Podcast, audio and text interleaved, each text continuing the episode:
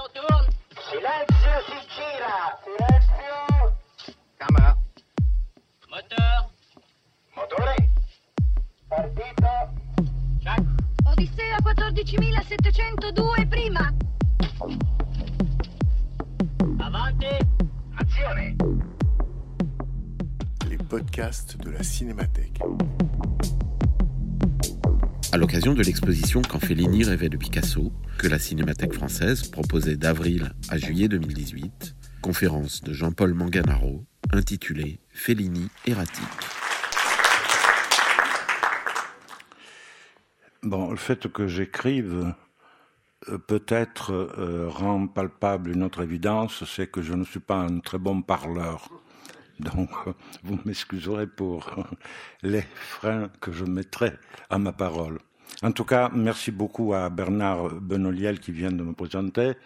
Merci beaucoup à Audrey Norcia.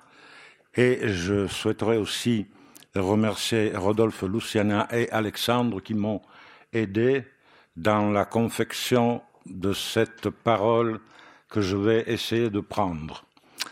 Euh, je ne sais pas si je dois faire une mise en garde tout de suite ou plus tard, lorsque la chose arrivera.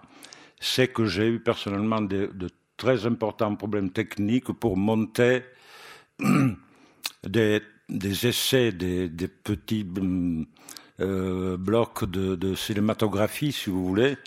C'était très compliqué de montrer l'errance vraie, donc j'ai essayé de faire ce que j'ai pu et parfois c'est un peu cafouilleux, mais je vous expliquerai tout le moment venu. D'accord? Merci beaucoup. Donc, depuis son premier film, Luci del Varietà, jusqu'au dernier Le Voci della Luna, l'errance aura été un des thèmes majeurs de l'œuvre de Fellini. Non seulement un thème d'ailleurs, mais une structure, et plus encore une stratégie autour de laquelle des significations se nouent, se déploient, s'expliquent. Ces significations sont tantôt narratives, tantôt politiques au sens large, mais elles sont surtout esthétiques et offrent une forme à la fois précise et flottante, indécise à la création.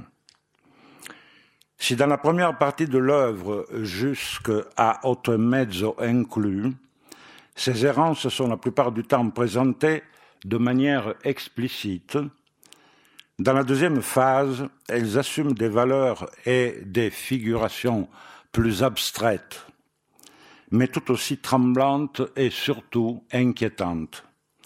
L'errance en tant que telle révèle aussi, dans cette deuxième fonction, son caractère méditatif. Elle n'est pas uniquement une forme d'égarement, mais plus encore une recherche de destination et d'absolu inhérente au film. Mais qu'est-ce que l'errance? Dans son sens élargi, c'est une démarche qui n'a pas visiblement de but. Donc un vagabondage, oui, mais aussi la possibilité de l'erreur, pour l'éviter ou pour y plonger. Se tromper, s'égarer, donc aussi vadrouiller. Dans la filmographie de Fellini, on peut sans doute dire que la plupart du temps, l'errance cache, parmi d'autres, un but secret sous-jacent. Par exemple, l'aboutissement à Rome, même quand il n'est pas dit, est subrepticement montré dans toute une série de départs de trains, de voitures, et recouvre le sens général du mot et son rendu cinématographique, son rendu imaginaire. Et en réalité, elle finit par être un but qui se noue au trame comme un mouvement de musique sourd d'un fond sonore idéal. Si Fellini aime ces errances, c'est parce qu'elles cachent des trajets secrets, qu'elles impliquent des devenirs intimes, parfois mystérieux. Cet envahissement peut enfin être expliqué par un mimétisme avec la pensée elle-même, qui n'arrête pas de fuir en avant, d'errer, de se chercher, de se mettre en errance. Il me semble pourtant qu'il existe comme une sorte de généalogie ou d'ascendance dans l'expression de cette réalisation cinématographique, et il me semble qu'elle est empruntée très probablement à Rossellini, à une scène fatale de Allemagne année zéro, à savoir la scène finale du suicide du jeune protagoniste Edmund Moschke, moment fondateur pour Fellini. L'enfant protagoniste déambule longuement au milieu du silence et des ruines de Berlin, longe des lignes, se penche sur des zones d'ombre et de lumière, traverse des dessins qui peuvent paraître abstraits, peut-être le dessin de sa vie qu'il ne comprend plus, qu'il n'arrive plus à lire, qui s'encadre déjà comme la projection de sa mort dans un carré d'ombre contrasté. Rossellini projette ici la préfiguration de ce qu'il adviendra de l'enfant, de sa chute du monde.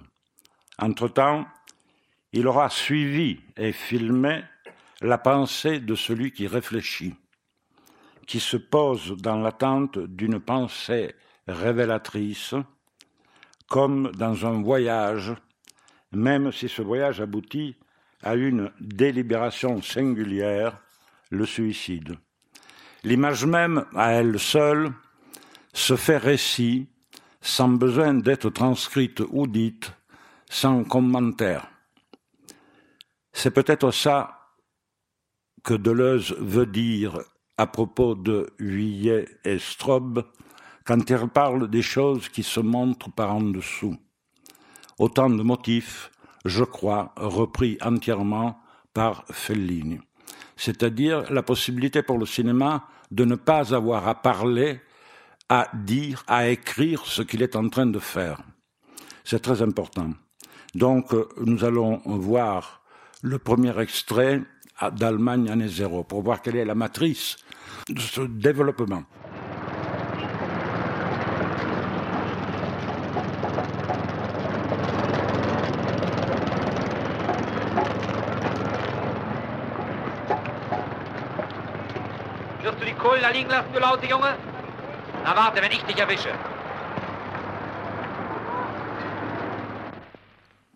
Ce motif de l'errance finit par être en quelque sorte ce par quoi Fellini se détourne du néoréalisme, en se situant d'emblée dans un espace polémique. Pour compléter ses préalables généraux, une citation de Fellini sur Rossellini qui précise sa perception du néoréalisme et de la perception en général. Je cite Rossellini a été l'inventeur du cinéma fait à l'air libre, au milieu des gens, dans les circonstances les plus imprévisibles. C'est en l'accompagnant pour tourner Paisa que j'ai découvert l'Italie. C'est de lui que j'ai pris l'idée du film comme voyage, aventure, odyssée. C'est le sens du voyage qui doit commencer pour pouvoir ensuite le raconter. Fin de la citation. Je rappelle que euh, Fellini a été scénariste et dialoguiste pour Rossellini, au moins sur deux films, Rome, ville ouverte, Rome, città aperta et Paisa, et qu'il a collaboré à d'autres films sous d'autres fonctions. Euh, commencer un discours euh, sur Fellini en mettant en évidence le côté tragique de euh, l'errance est peut-être un peu abusif, dans la mesure où Fellini est plus malin que ça mm, et qu'il invente toujours des situations de quiproquo euh, qui euh, contrebalancent régulièrement cette puissance du tragique par quelque chose de plus léger, même dans des films où il y a une mort définitive. C'est le cas de La Strada, par exemple. Mais la strada ne s'arrête pas justement à la mort de Gelsomina, elle s'arrête juste après euh, sur euh, la, euh, le purgatoire euh, de Zampano, hein, sur le purgatoire. C'est-à-dire qu'il y a un baptême nouveau hein, au-delà de la tragédie de la mort. D'autre part, euh, à côté de cette référence à Rossellini, qui me paraît très importante dans la mesure où elle décide euh, d'une manière de faire un film, euh, on ne peut être que euh, subjugué par le rappel à Charlot, à Charlie Chaplin, qui, de toute évidence, est repris par le masque de Gelsomina, justement, dans la strada. Bon, enfin, une première constatation s'impose. Des mots comme voyage, aventure, odyssée élargissent et déterminent l'errance vers des séries de variabilités qui incluent les dérivés signifiant le mot lui-même. Ainsi cohabitent la vadrouille, la flânerie, la déambulation. Les scènes sont multiples. Dans les Vitelloni, il y a une scène très importante de lèche-vitrine. Les personnages passent devant une vitrine de bondieuserie et ils s'arrêtent regarder ce qui est exposé.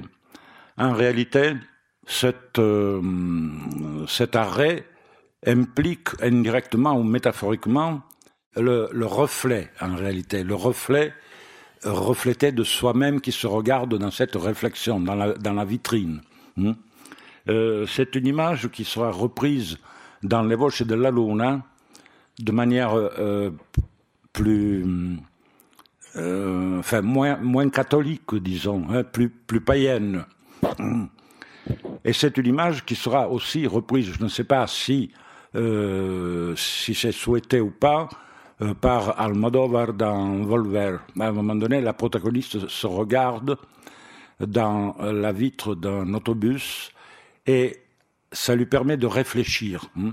Et ainsi, à chaque fois, le metteur en scène renvoie à cette réflexion comme moment de méditation et pas seulement de regard porté sur soi, en fait. C'est très important parce que ça donne l'équilibre de ces contrastes que Fellini opère tout le temps entre deux positions qui peuvent être contradictoires. Donc, euh, et il y a aussi une très belle euh, flânerie dans 8 et demi, et c'est celle que fait euh, Anouk qui, euh, qui interprète l'épouse de Guido dans 8 et demi, et qui flâne effectivement dans les rues de la ville d'eau en regardant les vitrines et en réalité en réfléchissant sur ce qui se passe dans sa vie.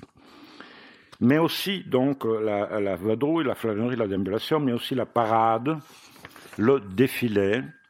Hmm, le défilé est un, acte extrêmement important dans la filmographie félinienne.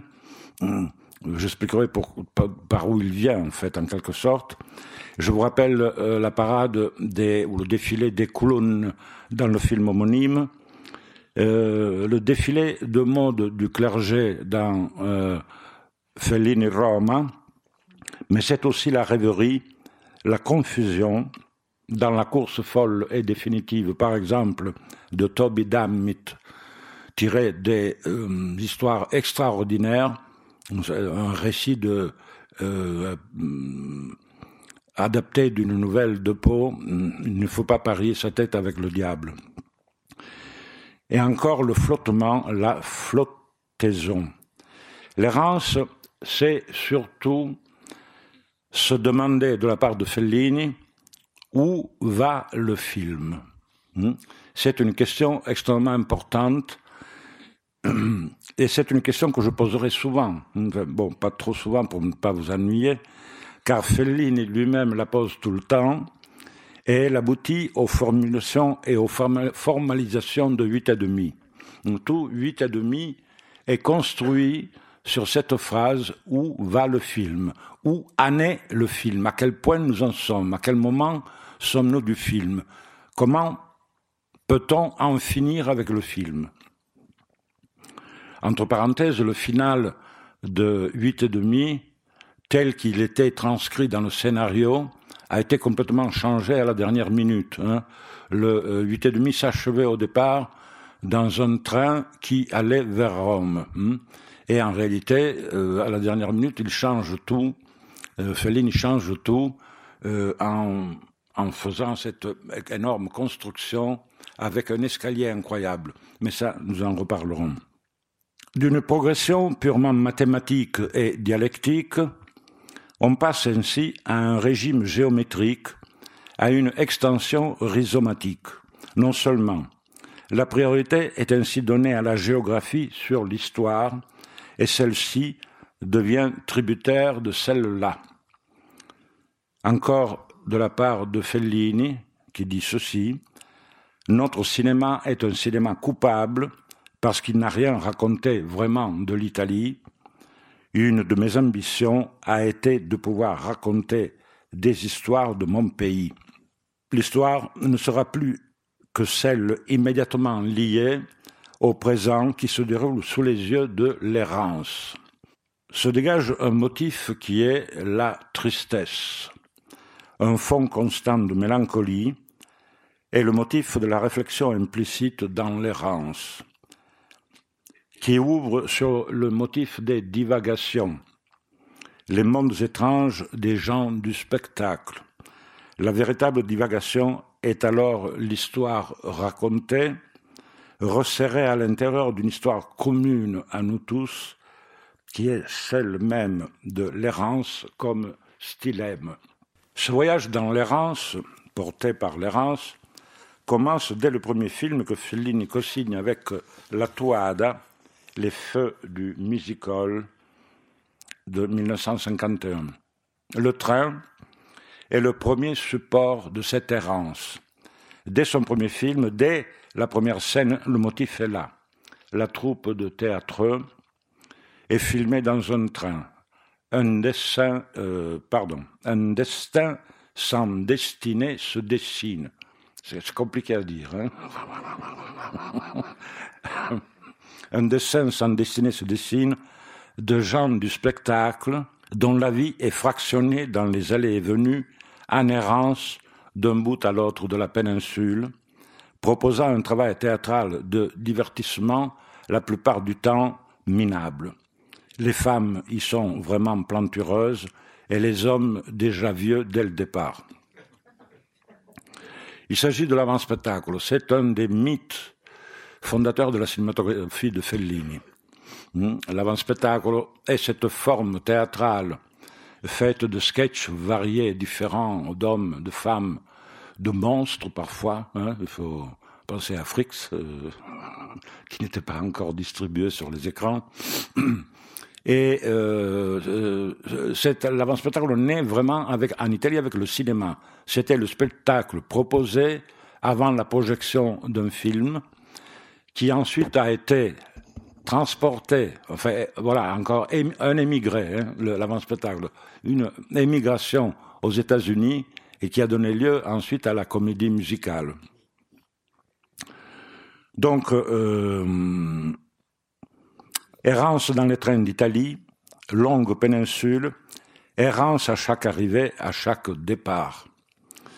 Mais errance aussi immédiate et spécifique à l'intérieur du récit de la salle de théâtre jusqu'au château, où les acteurs, par exemple, sont invités par un notable du coin à la recherche d'encanaillement. Bon, c'est peut-être un peu hum, mystérieux tout ce que je dis là, mais euh, je, suppose que vous êtes des grands fanatiques de Fellini et que donc vous vous souvenez parfaitement bien de tous ces films. mais en tout cas, euh, voilà, c'est des gens du, spectacle qui, n'ont rien, n'ont rien, pas de métier, et ils n'ont pas de travail parce que c'est euh, la crise d'après la guerre, parce que la télévision et le cinéma sont en train de phagocyter entièrement les petits théâtres et aussi les grands.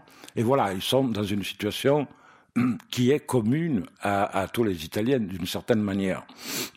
Et là se nouent des petites histoires qui sont sympathiques, euh, mais enfin qui ne font pas un film en quelque sorte. Donc le film doit être cherché dans tous les interstices qui relient ces différentes histoires.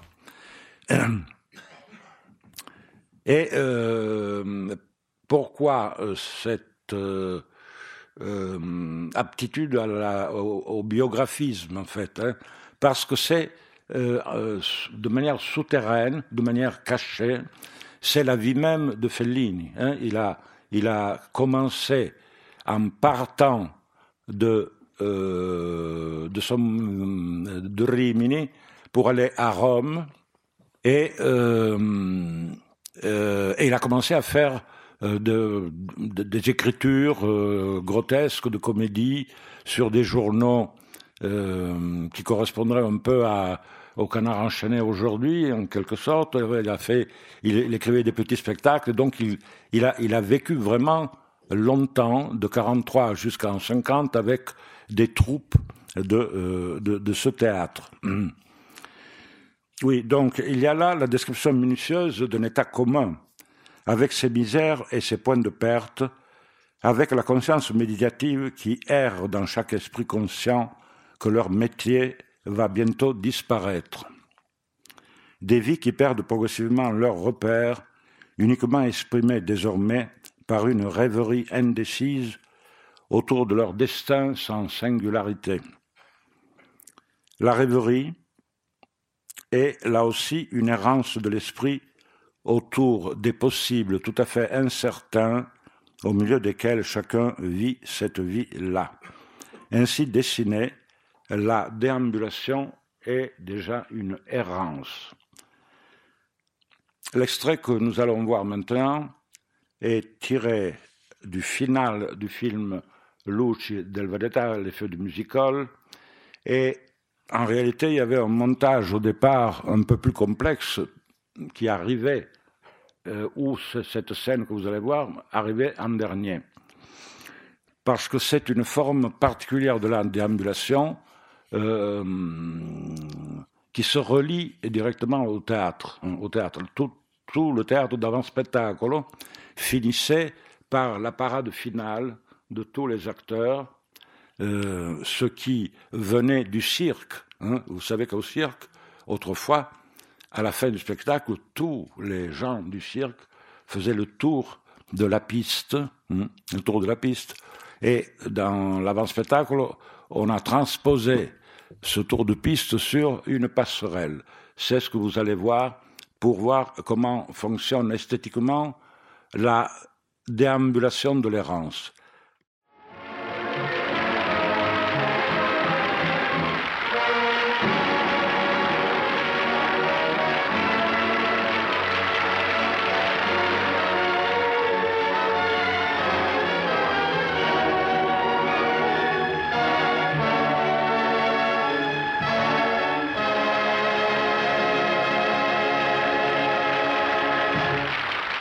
Appelait ça la passerelle, faire la, passerelle en italien.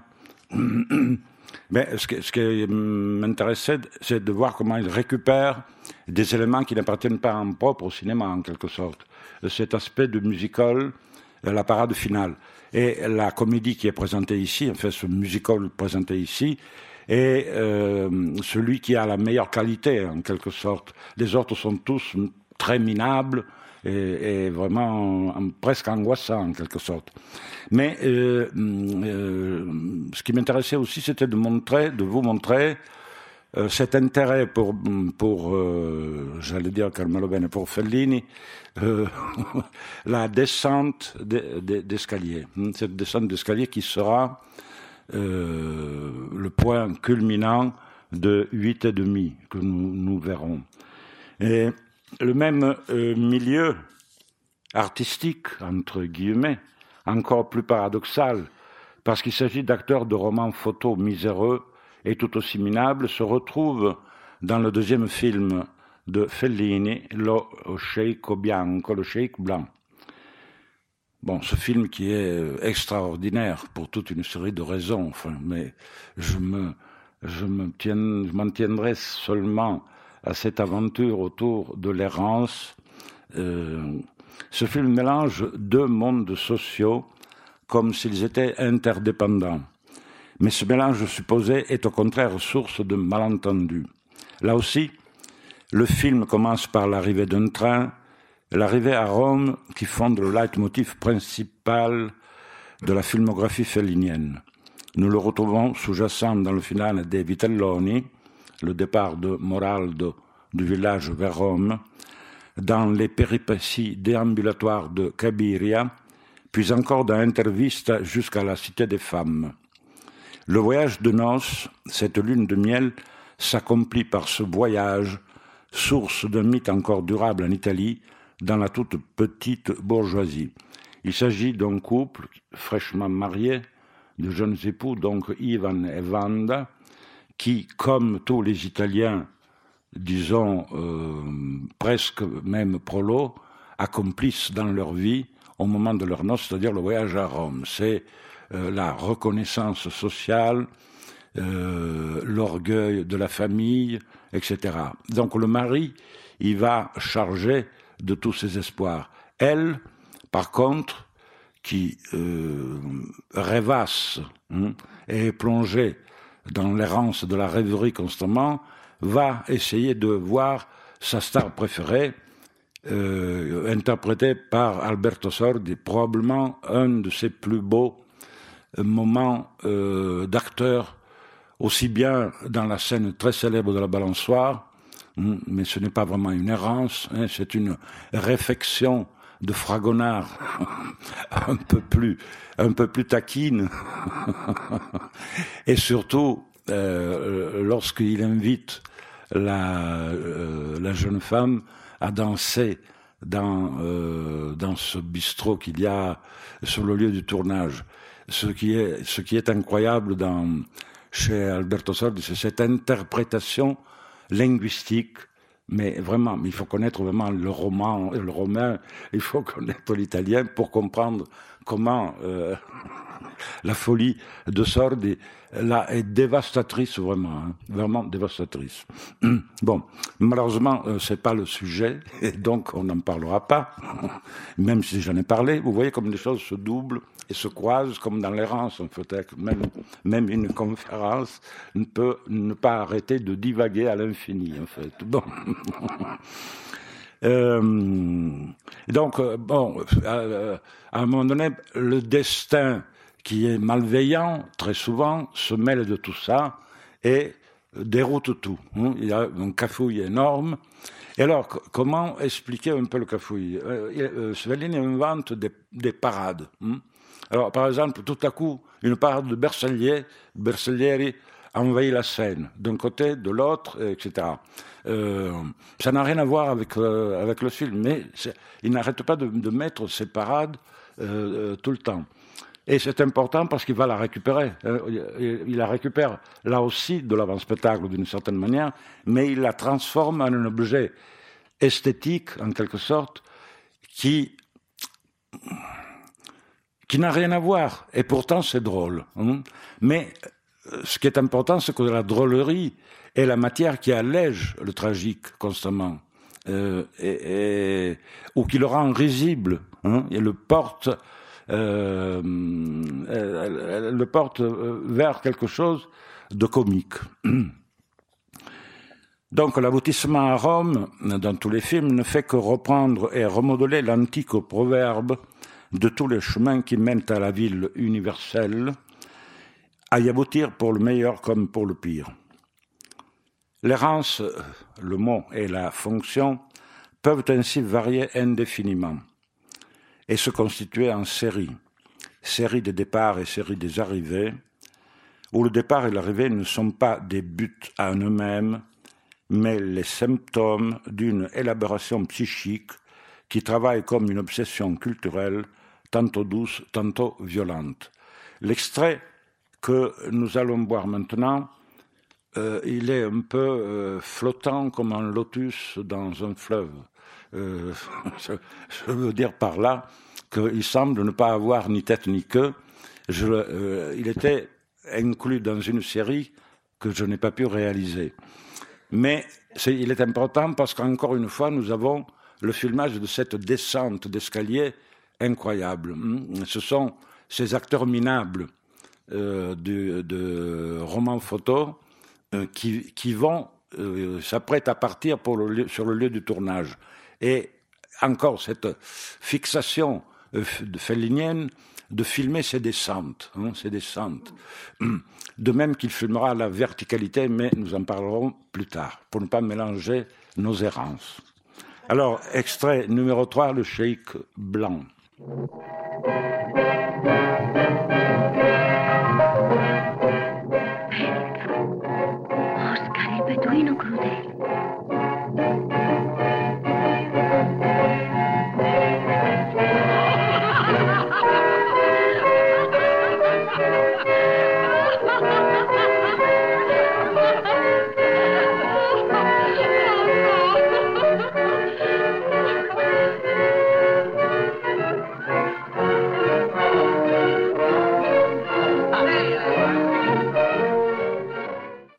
L'errance comme réflexion ou comme révélation ou comme méditation. Le reflet réflexion dont je vous ai parlé, euh, on va voir ici l'extrait numéro 4, la vitrine de la vache de la lune, pour que vous réalisiez ce que je souhaitais dire tout à l'heure en parlant de, de cette histoire de reflet réflexion. Euh, je le place ici parce qu'il y a une scène importante dans Vitelloni, mais on, encore une fois, on ne pouvait pas joindre, euh, comme on dit, les deux bouts, hein, pour être en accord avec les Gilets jaunes, par exemple. Alors, le numéro 4.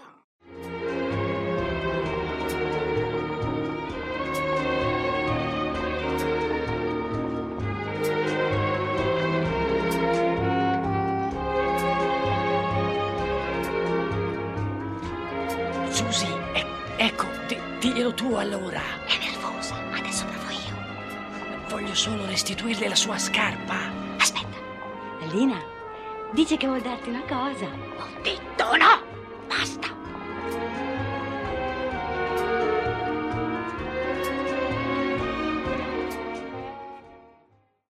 Voilà, c'est pas tout à fait évident, mais enfin bon, imaginez un peu, hein, d'une certaine manière. Il faudrait voir celui des Vitelloni qui est plus significatif en, en réalité. Cet extrait était tiré de La Voce della Luna, qui est le dernier film de euh, Fellini. L'errance encore comme passage, passage errance d'un âge à l'autre, i Vitelloni, passage errance sans fin jusqu'à la mort, la strada, passage errance dans l'indéfini des personnages de Libidone, jusqu'à l'errance totale de Cabiria, d'une tentative de meurtre à l'autre au début et à la fin des nuits de Cabiria. Ce n'est parfois que métaphorisé, comme dans une scène des Vitelloni, où l'histoire de l'errance est prise en charge par le vent. L'une des plus belles comptines du film, I Vitelloni, est une histoire du vent, petite histoire du vent de la ville, tendre histoire du vent, motif musical du vent, musique qui s'envole et s'enroule et revient, badine et moqueuse, une histoire du vent qui emporte et dévoile, l'un des moments les plus purement poétiques de Fellini, le vent comme un ruban qui noue les fragments narratifs. C'est un vent qui vient du bas, de la terre, qui longe les trottoirs, effleure le bas des murs, accompagne en sourdine les personnages, les guide dans l'errance et les conduit à découvrir des chemins en même temps qu'il les confond. Vent du silence qui tombe comme ténèbres dans les yeux. Le vent compose ces séries récitatives, des psaumes à l'intérieur de l'œuvre, scansion rythmique et lyrique, qui peut être rapproché des soirées étoilées et solitaires consacrées à Moraldo.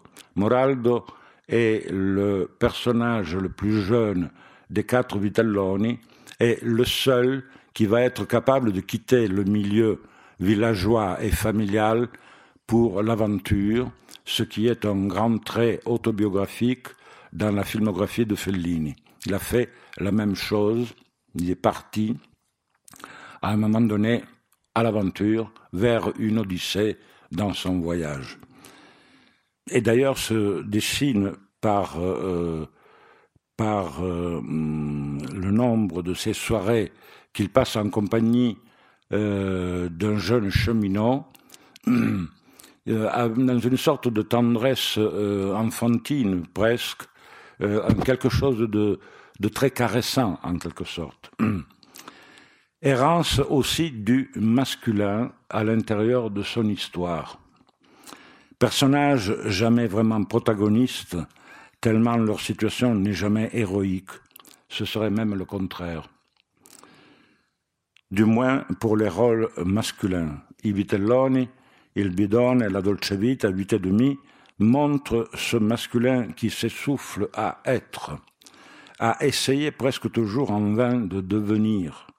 Seul peut-être Guido, dans huit et demi, semble y parvenir, mais après avoir traversé le très long affront final de la Dolce Vita. Hmm? Vous savez que vous savez vous, qui êtes spécialiste de Fellini, vous savez très bien que euh, Marcello dans la Dolce Vita est euh, définitivement détruit hein, dans ses aspirations, dans cette euh, longue scène finale de lui à la dérive sur une sur un rivage. Hein. Et d'ailleurs, nous retrouvons ce même euh, euh, ce même rivage dans le début de Huit et demi. Hein. Les deux films s'enchaînent en quelque sorte. La Huit et demi, j'ai toujours pensé que c'était la continuation la suite la plus poétique possible et la plus euh, effective possible de euh, la Dolce Vita, en fait. Donc, euh, que l'on songe aussi au suicide de Steiner et au massacre de ses enfants dans la Dolce Vita, après qu'il ait erré dans les mots et le verbe qui ne parvient pas à se faire cher.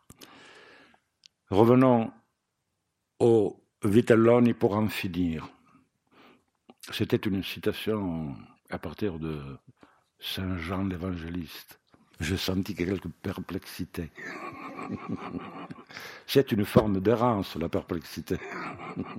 Donc revenons au Vitelloni pour en finir. C'est le premier de quatre films avec La Strada, le bidon la note di Cabiria, où l'errance se mue en protagoniste central et péremptoire de chacun de ces films. Errance dans chaque vie d'homme, errance d'un âge à l'autre avec la description minutieuse de tout ce qui permet de perdre son temps, en sachant que perdre son temps, c'est malgré tout réfléchir. Seul le plus jeune des quatre jeunes hommes, Moraldo, se sort d'affaire en se soustrayant à ce monde des répétitions invariables que l'errance semble à la fois dissiper et redoubler dans un même mouvement. Le quotidien défile ou erre dans la multiplicité de ses expressions humaines. Mais il est probable que son choix ne le mène qu'à une autre forme d'errance, celle du journalisme comme vocation, et journaliste dans son accomplissement, profondément autobiographique chez Fellini,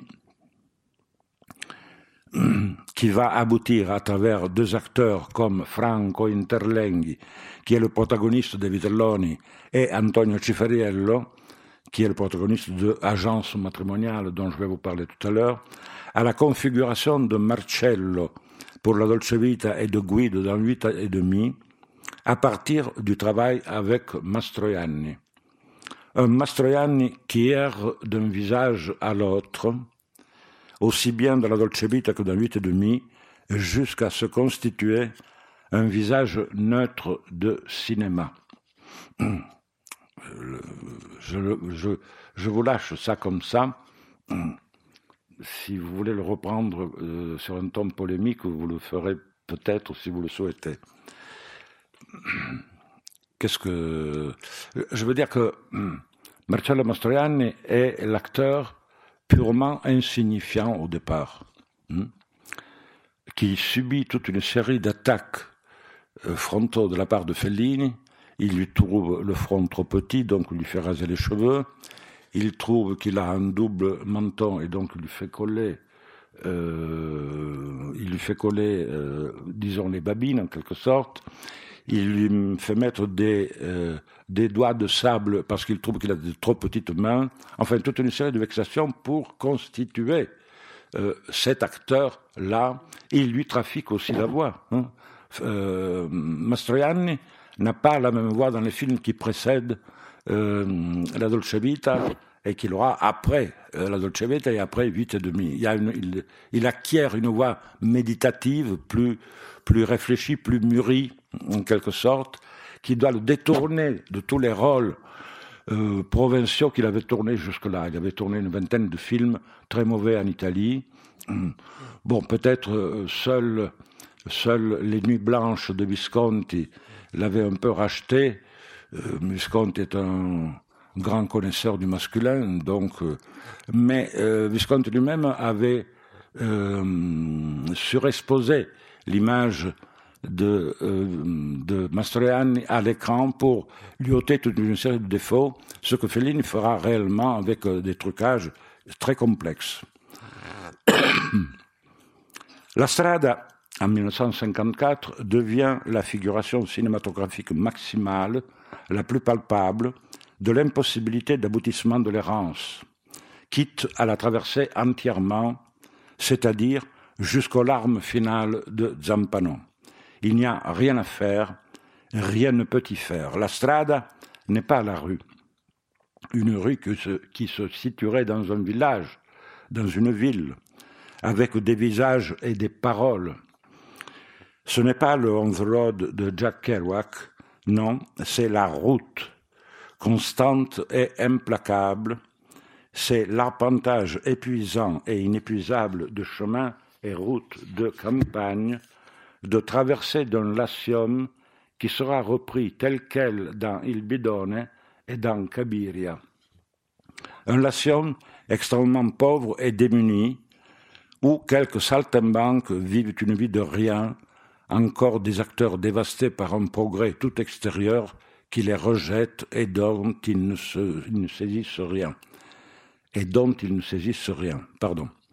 C'est pour Gelsomina un véritable non-lieu, la négation même de la vie, l'invivable qui se mue pour elle, qui se mue pour elle en zampano. La strada pourrait être aussi un non-savoir où aller, mais y aller quand même, composant dans un même rythme la détermination creuse avec l'indéterminé qui germe en nous comme un démon de la perversité. Je fais allusion à Edgar Poe, qui a écrit une nouvelle magnifique qui s'appelle Le démon de la perversité et, qui est splendide pour comprendre euh, une partie de nos obsessions quotidiennes. Avant, avant Freud, évidemment. Et l'humble, modeste phrase que Gelsomina arrive à articuler est la suivante C'est où chez moi? Et à laquelle elle essaie de répondre Chez moi, c'est chez vous, et à laquelle Zampano ne répondra jamais, phrase qui révélera que le seul lieu possible contre ce non-lieu des choses est la langue. La langue comme espace d'un possible qui arrêterait même temporairement l'avancée monstrueuse d'une errance immuablement sans fin, à laquelle on ne peut répondre qu'avec le point final de la mort. L'errance des acteurs des Luci, l'errance des sentiments dans Lo Sceicco, l'errance des vies dans i Vitelloni jusqu'à l'errance du journaliste dans les couloirs d'agenzia matrimoniale répètent à longueur d'image les lieux disparates d'un monde social, d'un même ensemble qui correspond, pour le dire brièvement, à la petite et très moyenne bourgeoisie italienne filmée dans le cinéma italien entre la fin des années 40 et le début des années 50. Cette analyse ne peut être faite pour les films de la première série. Certes, Luci del Vereta décrit l'errance d'un groupe singulier, celui des acteurs minables de spettacolo et la strada est censé décrire plus ou moins la même chose, mais la première description est prise dans des multiplicités narratives dont le territoire correspond à celui de l'Italie dans son ensemble. Elle n'apparaît qu'en toile de fond, mais elle est là, avec sa province répétée à l'infini, dans son opposition à Rome, qui figure dans une scène où les protagonistes essaient de refuser la marginalité qui est la leur, dans la tentative désespérée et vitaliste d'en faire quelque chose, même si ça ne marche pas, en se disant que ça marche quand même. La strada, ce n'est plus ça.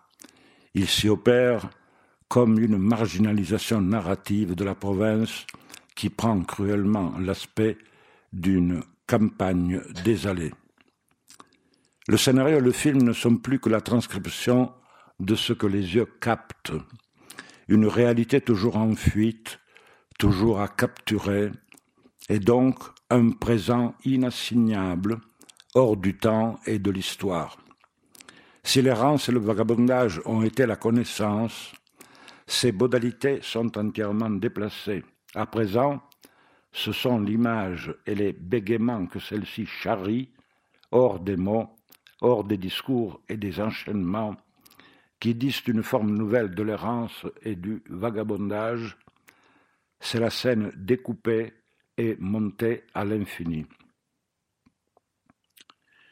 Différente de l'ensemble de ces errances, celle présentée dans un court métrage, Agenzia Matrimoniale, de 1953. Fellini est magnifique toujours dans les courts métrages. On y va à coup sûr, mais même dans les films très longs. Hein. Je ne veux pas euh, rien enlever, mais les, courts métrages sont toujours des, des incandescences, en fait. Donc c'est le parcours inconnu pour le personnage, un journaliste, au dernier étage d'un immense palais romain à la recherche d'une agence matrimoniale. Ce n'est pas une ascension, mais une montée dans la verticalité. Personne ne sait lui indiquer le chemin à parcourir. Seuls des enfants se chargent de l'y conduire, sans un mot, mais au son de mambo ou d'une rumba ou d'une samba endiablée. Dans cette errance à travers l'immeuble, Fellini évoque en quelque sorte le mythe de Thésée et Ariane, mais aussi une histoire possible du gnome, du petit poussé, de Peter Pan. Les deux errances se superposent, celle du journaliste qui ne sait pas, celle des enfants qui savent mais ne parlent pas. C'est une nouvelle spécificité de l'errance qui hésite en fonction de la réalisation de sa recherche trouver un lieu. Mais également la récréation, la recréation d'un espace poétique d'ombre et de lumière entrecoupées qui rappelle le labyrinthe mental des dernières scènes d'Allemagne année zéro. Tout cela renvoie au code de la fable, présent chez Rossellini sous la forme du miracle, et que Fellini transforme en, transforme en multipliant les entrées d'enfants, d'idiots, de formes qui relèvent d'une forte idéalisation matérialiste de l'innocence. On se souviendra des enfants de l'apparition de la Vierge dans la Dolce Vita, des criels d'enfants dans les tentations du Dottor Antonio, les tentations du Dottor Antonio. Alors, on va voir euh, euh, justement cet extrait de cette errance dans les couloirs de ce palais, de cet immense palais romain d'antan, euh, extrait numéro 5, agence matrimoniale.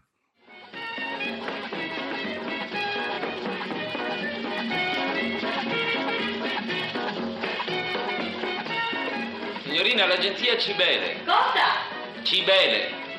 Non lo so. Provi a attorno al corridoio. Chi cerca? Ah, buongiorno. Stavo cercando, scusi, l'agenzia Cibele sta qui? Ah, oh, l'agenzia... Come? Cibele. L'agenzia Cibele. Non lo sa, di che si tratta? È un'agenzia matrimoniale. Matrimoniale? Sì. Ma qui è tanto grande, provi un po' laggiù. Di là? Sì. Grazie. Prego.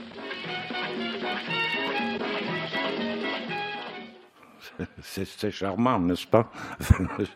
C'est donc moi je trouve ça charmant?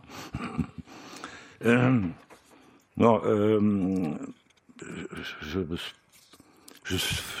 une citation peut-être un peu trop longue de Fellini à propos de ce film Agenzia Matrimoniale qui explique aussi ce rapport extrêmement hum, malentendu et pervers qu'il entretient avec euh, le néoréalisme.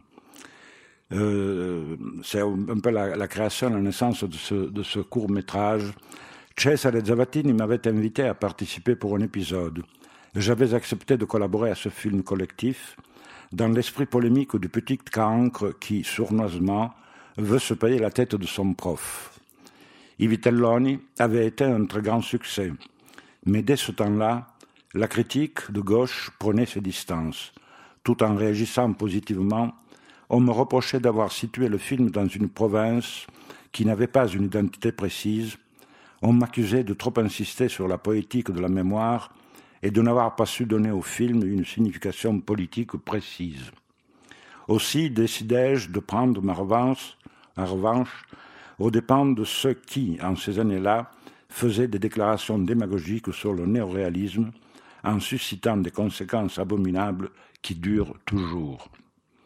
On a effectivement mal compris le néoréalisme de Rossellini, lequel créait pernicieusement l'illusion que le laisser-aller, le hasard puisse constituer le premier et impérieux devoir lorsqu'on fait un film. Le respect à tout prix de la réalité comme événement existentiel, inaltérable, intouchable, sacré. L'émotion personnelle, l'intervention du moi, la nécessité de choisir l'expression, le sens artisanal, le métier seraient des conditionnements qui se rattacheraient politiquement à la réaction. À bas les souvenirs, donc, les interprétations, le point de vue imposé par l'émotion, à bas l'imagination, l'auteur au cachot. L'ignorance, la paresse ont fait accepter avec enthousiasme cette esthétique nouvelle. Tout le monde pouvait faire des films, tout le monde devait même en faire. Une esthétique de la non-esthétique qui, c'est mon avis, a contribué pour une bonne part à la crise actuelle de notre cinéma. Fin de citation. Si les Vitelloni avaient représenté l'errance dans le passage d'un âge à un autre, il bidonne montre les errances dans la vie des adultes qui ne savent plus que faire d'eux-mêmes et qui se perdent dans les lacis compliqués de l'indétermination et du changement de cap dans leur destinée. Dans ce film, le personnage central paie de sa vie l'imprudence de ce choix. Tout comme dans La Strada, Gelsomina meurt d'avoir été profondément meurtri dans son âme et dans sa vie par les vexations de Zampano. La mort n'est pas forcément un thème récurrent dans la filmographie félinienne, mais elle est pourtant présente. Que l'on songe à la mort de Steiner dans la Dolce Vita, au sacrifice mortel et pourtant heureux de Toby Dammit, à la très douce mort de la mère dans Amarcord. C'est quasiment un événement comme un autre qui parcourt la vie et qui la tranche à un moment donné. Mais soulignons au passage, un peu humoristiquement, que c'est aussi l'arrêt final et définitif de l'errance. Nuits de Cabiria, ce film est à lui seul un hymne à l'errance, et il faut dire que l'interprétation de Juliette Massine adhère parfaitement à la constance du film. Euh, je, je, pense que vous aurez l'occasion, enfin la, la, chance, de voir le film ce soir. Donc je ne tracerai que des quelques lignes euh, comme point d'appui, mais c'est un film formidable. Je vous rappelle que les nuits de notes di Cabiria euh, ont pu jouir de la collaboration au scénario et au dialogue de Pierpaolo Pasolini, qui euh, fait un peu connaître à Fellini les euh, faubourgs de Rome, les borgate romane. C'est lui qui l'initie un peu à ces parcours extra euh, villes et presque extraterritoriaux qui seront tout à fait présents dans, euh, les notes de Cabiria. Déjà par son métier, celui d'une prostituée prolo, qui tapine tous les soirs en compagnie de ses copines, à l'ombre de monuments anciens qui encadrent les aventures de leur vie de faste désormais dérisoire. C'est un, c'est un film qui est chimique. Je veux dire par là que tout est parfaitement agencé, calculé, et tout s'encastre très bien. Il y a à un moment donné euh, une dispute entre putes. Excusez-moi d'utiliser euh, le, mot le plus simple. Hein. Une, dispute, une dispute entre putes, et ça donne lieu à une espèce de tragédie. interprété par une grande figure de la profession, et ça se passe sous une très grande arcade, hmm, et c'est vraiment un acte théâtral à l'intérieur du cinéma. Mais c'est constant. Tout le temps, ça se passe, ça se passe comme ça. Les croisements dus à l'errance sont ici multiples. Rencontre avec les maquereaux, plus ou moins jeunes, le mythe italiote de la Seicento, la voiture très populaire de Fiat, le va-et-vient constant d'improbables clients, les balades dans Rome, les rencontres avec les très pauvres, les marginaux de toutes sortes et les laissés pour compte, jusqu'à la mythique Via Veneto, tracent autant de parcours d'errance.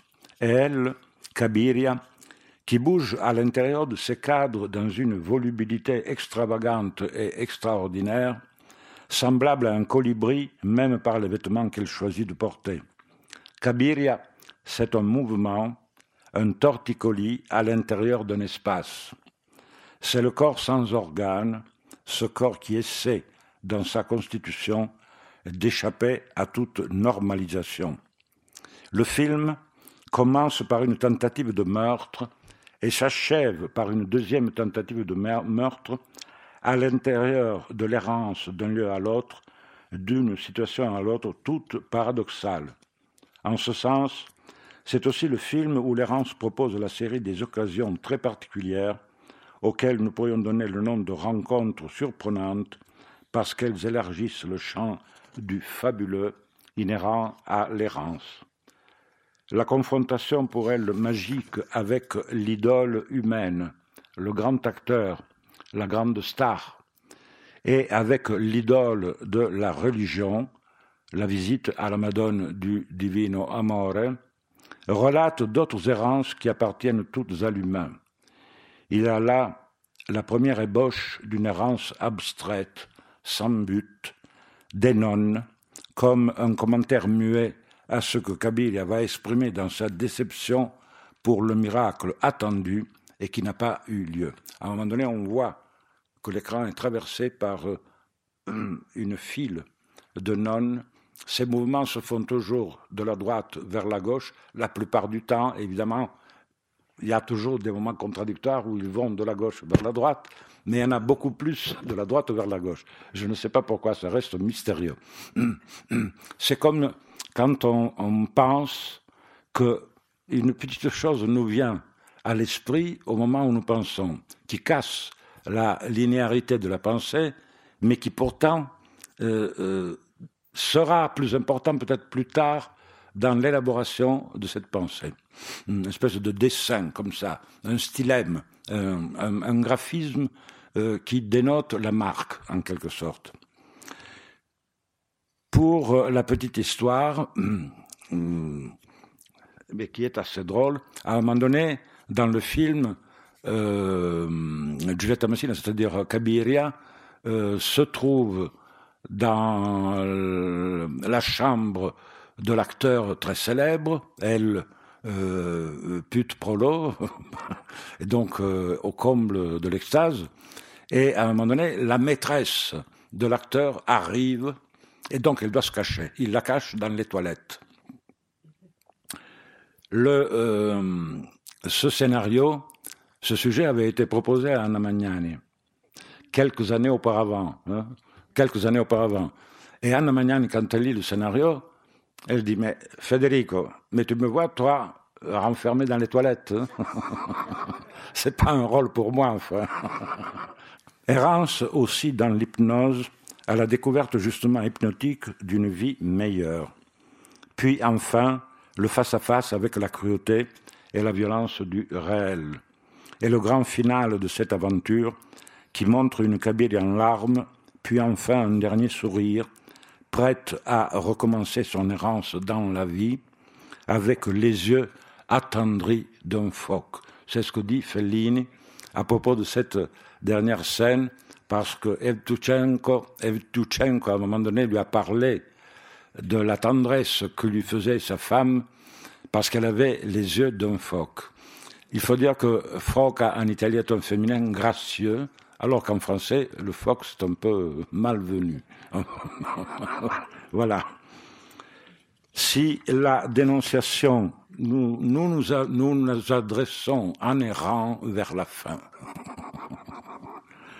Si la dénonciation sociale existe chez Fellini, pour le rattacher, ne serait-ce que contre sa volonté, à une condition et à un statut propre au néoréalisme, ce serait dans cette remise en discussion des valeurs sociales telles qu'elles se dessinent dans une Italie désormais sortie des affres de l'après-guerre et qui se remodèle lentement sur d'anciens schémas, reprenant une vieille histoire de répétition du corps social. La strada, il bidone, les notes di Cabelli expriment une nouvelle résistance dont le front s'est déplacé de la guerre vers les laissés pour compte, vers ceux qu'aucun embryon de communauté n'arrive plus à considérer, à retenir parmi les siens et qui même les éjectent. C'est pourtant avec et par Cabiria que la Dolce Vita prend corps à partir d'un rêve de Cabiria. Je vous rappelle euh, une scène euh, quand elle rencontre le, euh, le grand artiste, elle monte sur la voiture et elle se fait mener à Via Vittorio Veneto dans cette affaire mythique, non? Et à un moment donné, elle voit les les putains de luxe. et alors elle fait un bras d'honneur. elle fait un bras d'honneur. Et c'est à partir de cette scène que commence, que peut commencer la Dolce Vita, hein, qui va se dérouler pratiquement tout le temps dans euh, cette ambiance. De la strada Onotti di Cabiria à la Dolce Vita, l'errance change complètement de moyen de locomotion. Les véhicules qui lui donnent une forme se transforment, prenant le relais des pieds de la marche à pied. On passe ainsi par le cyclomoteur, par la Vespa, évidemment. Désormais, l'errance va se faire en voiture, et même en voiture de luxe. Dans la Dolce Vita, sans doute que Fellini n'invente rien, car les Italiens ont toujours adoré se promener, errer en voiture et en ville, ou dans ses proximités, et Fellini lui-même n'échappe pas à cette règle presque morale des Italiens. Errance dans la ville en voiture, et pourtant les plus belles errances se font encore à pied. Celle d'Anita dans la nuit de la campagne romaine, ululant ou hurlant avec les chiens, et celle de cette même Anita dans les rues les plus vétustes de Rome, et aboutissant, telle une grande rivière, à l'océan que représente la fontaine de Trevi. Peut-être l'extrait numéro 6, euh, à partir de la Dolce Vita. Euh, euh, malheureusement, on n'a pas pu insérer le- l'extrait où elle quitte la boîte de nuit dans la voiture de Marcello, de, Mastroianni, et elle s'arrête dans la campagne, elle se met à hurler avec les chiens. C'est fantastique. hein, euh, c'est plus sexuel, c'est tellu- tellurique, en fait. Bon, c'est magnifique. Et alors, mais il y a cette autre scène admirable de elle qui est perdue dans le labyrinthe. Elle n'est même pas perdue, hein, elle, s'en fiche en quelque sorte, mais elle joue avec ce chaton hein, qui, qui subrepticement va la mener vers ce- ce- cet- cet océan. Voilà. Alors, extrait numéro 6, la Dolce Vita. Find some milk for you. Marcello, we must find some milk. No, tesoro, ma, ma dove lo trovo il latte a quest'ora? I saw Bob. Over there. Silvia. Silvia, dai, dove vai con quel gatto? Roma è piena di gatti, se ci mettiamo a cercare... Vieni qua, fermati. No, no, not here. Andiamo. It must be over there. Ma che ne sai tu dove sta la latteria? Guarda, aspettami in macchina, ci vado io. Wait in my car. Ci vado io. Meow. Vai.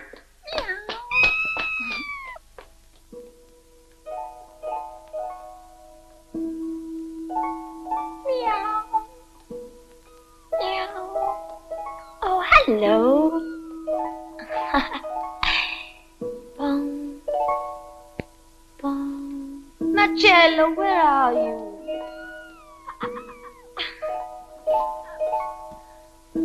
Where did he go for that milk?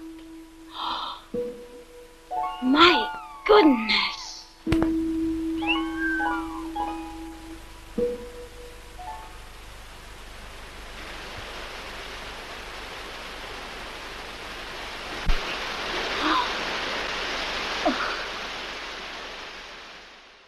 Ben, vous voyez comme euh, au fur et à mesure de, la filmographie, cette errance se, s'esthétise en quelque sorte, elle se raffine, elle, n'arrête pas de, se montrer de plus en plus belle en quelque sorte. Hein. Et ce sera, euh, ça sera au fond euh, cette recherche euh, qui est un peu contre le néoréalisme, en quelque sorte, cet, esthétisme, euh, non pas à outrance, mais enfin déclaré, euh, dont il qui a franchi, en quelque sorte, qui va être une constante.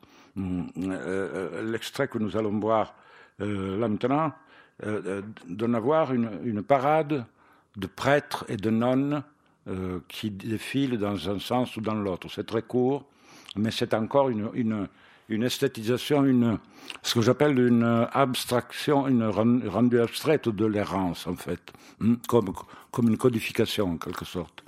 Peut-être l'extrait numéro 7 des um, Tentazioni del Dottor Antonio. C'est un, court-métrage euh, où il y a aussi Anita Ekberg, euh, encore une fois magnifique, pour des tas de qualités qu'elle a en elle-même, qu'elle supporte et avec cette magnifique euh, voie lactée hein, qu'il y a sur sa robe, c'est l'affiche de Bevetevi latte, il fa bene, vous vous souvenez peut-être de ce film, magnifique interprétation de, de De Filippo dans ce film.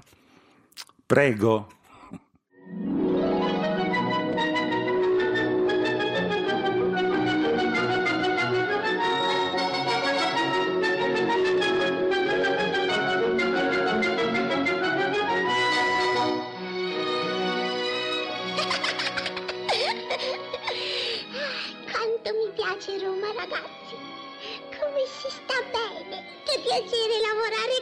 Divertimento. Euh, L'errance est alors comme une signalisation abstraite, désormais apparemment codifiée, qui donne à voir comment fuir, fuir du cadrage et du cadre, signaler ces lignes de fuite par quelques indices qui échappent au réalisme et à toute autre école et deviennent de purs moments picturaux dans le développement esthétique du film. Euh, encore un exemple de cette esthétisation, c'est la, scène finale de 8 et demi où euh, tous les personnages descendent le grand escalier. Le grand escalier. C'est une scène extrêmement importante qui permet de comprendre la scène du début. Vous vous souvenez peut-être que euh, euh, Automède 8 et demi commence avec euh, Guido qui est enfermé dans une voiture et voit défiler des personnages impassibles, muets, presque, euh, des, ectoplasmes, enfin, hein, qui n'ont aucune vitalité. Et euh, c'est la série des acteurs qu'il a choisis pour les faire jouer, mais il ne sait pas encore qu'est-ce qu'ils vont faire. Et ils sont là, tous morts, hein, comme autant de pantins. Ce n'est pas un problème d'onirisme, pas du tout. C'est du réalisme, en quelque sorte. C'est-à-dire que ces acteurs, ne sachant pas ce qu'ils doivent faire, sont comme autant de corps morts. Le seul corps qui n'est pas mort, dans, cette, euh, dans ce défilé de la première scène, est le corps de la maîtresse, parce qu'elle, elle sait ce qu'elle va faire. Elle fera la maîtresse. Et à la fin, tous ces personnages sont enfin radieux parce qu'ils ont fini d'interpréter leur rôle et que maintenant ils sont conscients de leur bonheur hein, ou de leur euh, complétude, pour utiliser un mot qui plaît beaucoup à je ne sais plus qui, enfin, comment elle s'appelle d'ailleurs, peu importe. Alors, euh, on, va voir. Euh,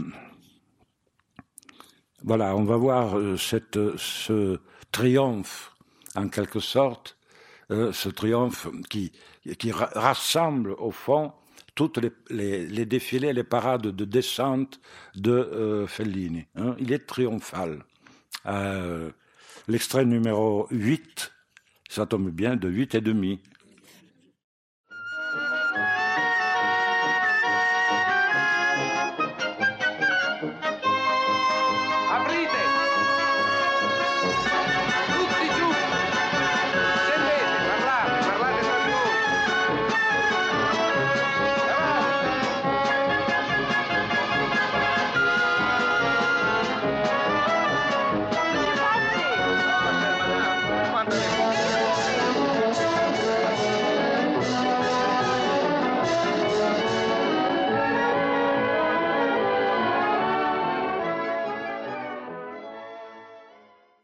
L'errance est ici canalisée dans la parade parfaite, l'errance qui aboutit à sa propre démonstration et au maximum de son idéalisation.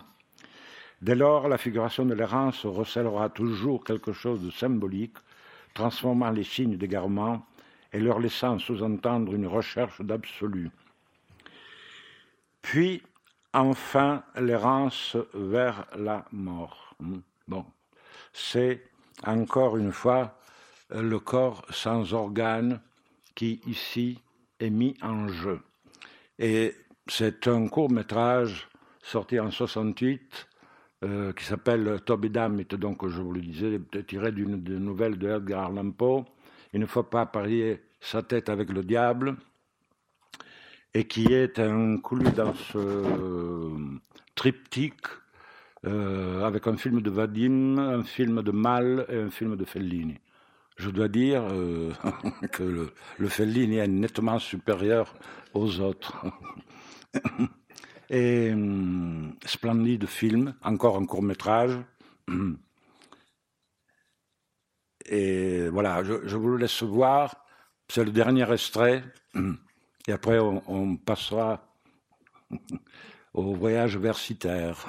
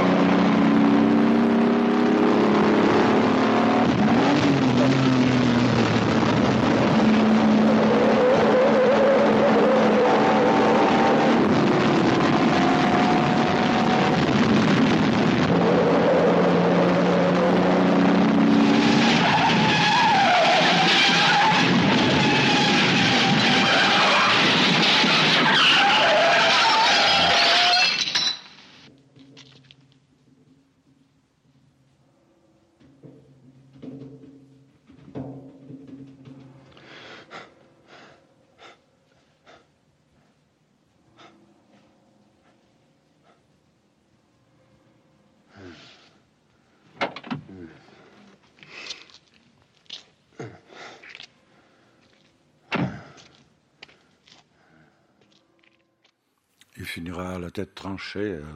Bon, ici, il manque la, partie où on tranche la terre.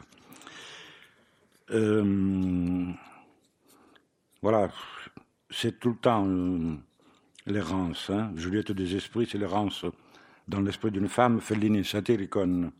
Errance dans le labyrinthe d'un monde disparu qu'il faut réélaborer de toutes pièces, mais errance aussi dans le péplum. Je crois que ce film est très important euh, pour, moi parce que c'est le seul peplum qui va contre toute la cinématographie américaine. Les Américaines, quand ils font Ben-Hur, euh, etc., etc., enfin, euh, jusqu'à même Cécile B2000, ils ont un souci de réalisme qui, est un peu grotesque. Enfin, bon, pour reconstruire euh, le monde du passé, il y a les dessins de l'école de Rome sur Pompéi, etc., etc. Donc une espèce de, hum, calligraphisme un peu, stupide, non? Ce qui est intéressant dans le Satyricon de Fellini, entre autres choses, entre autres mille choses, c'est justement la réinvention d'un monde disparu et qu'on ne peut pas connaître vraiment, en fait. Hein et donc, il ne peut qu'inventer Euh, ce qui est, d'ailleurs une opération tout à fait réussie hein, et qui justifie l'exposition, entre autres, qu'il y, a, hum, ici même sur euh, euh Fellini et, et, Picasso. Hein. Euh, c'est, quand même cette prise de position très de résistance contre le péplum américain hein, et qui est très importante, contre cette esthétique américaine. Songez à Gladiator, enfin. En plus, les, Américains euh, euh, réinventent l'histoire comme si elle n'avait pas été écrite. Hein. Ils font ce qu'ils veulent avec l'histoire, en fait. Bon, d'autres errances, Fellini Satiricon, donc. Vous savez pourquoi, à un moment donné, on mettait les Fellini Casanova, Fellini Satiricon, Fellini Roma C'est parce que les, euh, les productions craignaient que les Américains n'auraient pas compris ce que c'était Satiricon, Roma ou Casanova. Donc il fallait mettre toujours Fellini avant. C'était une obligation de la production. C'est pas pas un point d'orgueil de Fellini en fait. Hein. Les clowns errance encore une fois dans un monde qui est en train de disparaître. Fellini Roma errance dans le passé tout proche fasciste et dans le présent d'un nom universel Rome, le triomphe de la bourgeoisie et l'antique bourgeoisie. Amarcord errance dans l'adolescence à l'ombre du fascisme. Fellini Casanova errance dans la vie d'un pays à l'autre, mais aussi d'un foutre à l'autre, et triomphe de la mécanicité de l'errance, mais avec plein de délicatesse pour ce qui reste en ce siècle-là de la douceur de vivre. Prova d'orchestre, errance de la musique. Hmm, et la belle phrase reportée Où va la musique quand on ne joue plus? La musique aussi. R. Hmm. Elena Veva, errance dans la musique, dans l'histoire qu'on nous a racontée, mais errance surtout dans une histoire de cinéma. Très belles errances de la lumière dans Intervista, errance finale de la voce de la luna, à l'intérieur de l'histoire d'un village qui veut devenir ville. À quoi aura réellement servi l'usage aussi effréné de l'errance? Je disais au départ que ce n'était pas seulement un thème, mais une structure, et plus encore une stratégie. mais l'errance sert surtout à repérer où en est le film, à quel point, à quel endroit il se trouve, à quel moment précis de sa création et de son développement, que lui reste-t-il encore à opérer, à dire, d'où la longueur de ces cartographies que deviennent les films c'est surtout se demander où va le film. Il faut que l'errance cherche le film, qu'elle lui donne son présent, même s'il est mis en attente, le laisser se révéler, qu'il se révèle tout seul par lui-même. C'est le cinéma. Mimétisme avec la pensée elle-même qui n'arrête pas de fuir, de se mettre en fuite, en errance, en méditation, et rattrape par là l'errance comme perte utile du temps, la perte de se retrouver dans la méditation, ce qui équivaut malgré tout au fait de prendre son temps. Voilà en quelques mots ce que veut faire Fellini, comme il l'annonce clairement dans son livre, Faire un film, qui ne raconte pas des élaborations factuelles, mais les moments d'attente qui les ont supposés. C'est l'exaltation de la recherche et de ses aventures.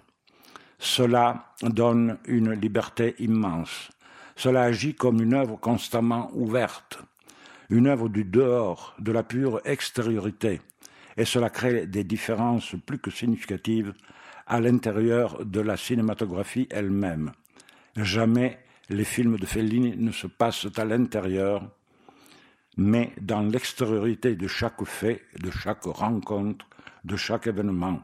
L'air y est libre et circule. Et cela malgré euh, le fait que tous les films de Fellini sont construits en studio. Euh, il n'y a pas un seul film qui soit tourné à l'extérieur. Bon, sauf peut-être quelque chose dans les premiers films, en fait. Et c'est aussi la différence fondamentale avec l'antagoniste majeur de Fellini, c'est-à-dire Visconti, qui, lui, n'arrête pas de être sombre à l'intérieur des demeures. J'achève par deux citations de Fellini et une phrase finale de moi. Pour dire la vérité, citation de Fellini, je me souviens de moins en moins des choses qui ont eu lieu et des différents films que j'ai faits. Je ne garde en mémoire que des détails indéchiffrables et inutiles. Le chandail vert de machiniste, ou encore, en extérieur, la pluie qui tombe sur la tente en plastique, où nous tous nous sommes réfugiés, blottis, dans l'obscurité comme dans une tranchée. Voilà, le film devrait finir ici. Il est fini. J'ai l'impression d'entendre la voix d'un de mes anciens producteurs. Comment donc? C'est ça la fin? Sans le moindre espoir Sans un rayon de soleil? Donne-moi au moins un rayon de soleil, suppliait-il aux premières projections de mes films. Un rayon de soleil.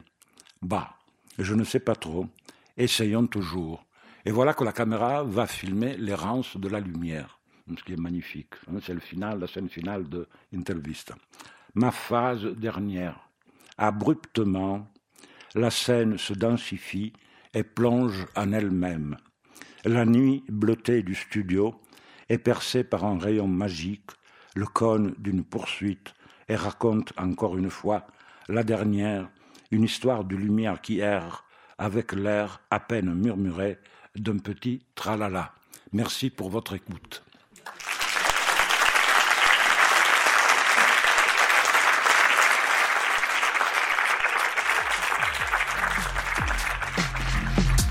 C'était les podcasts de la Cinémathèque française.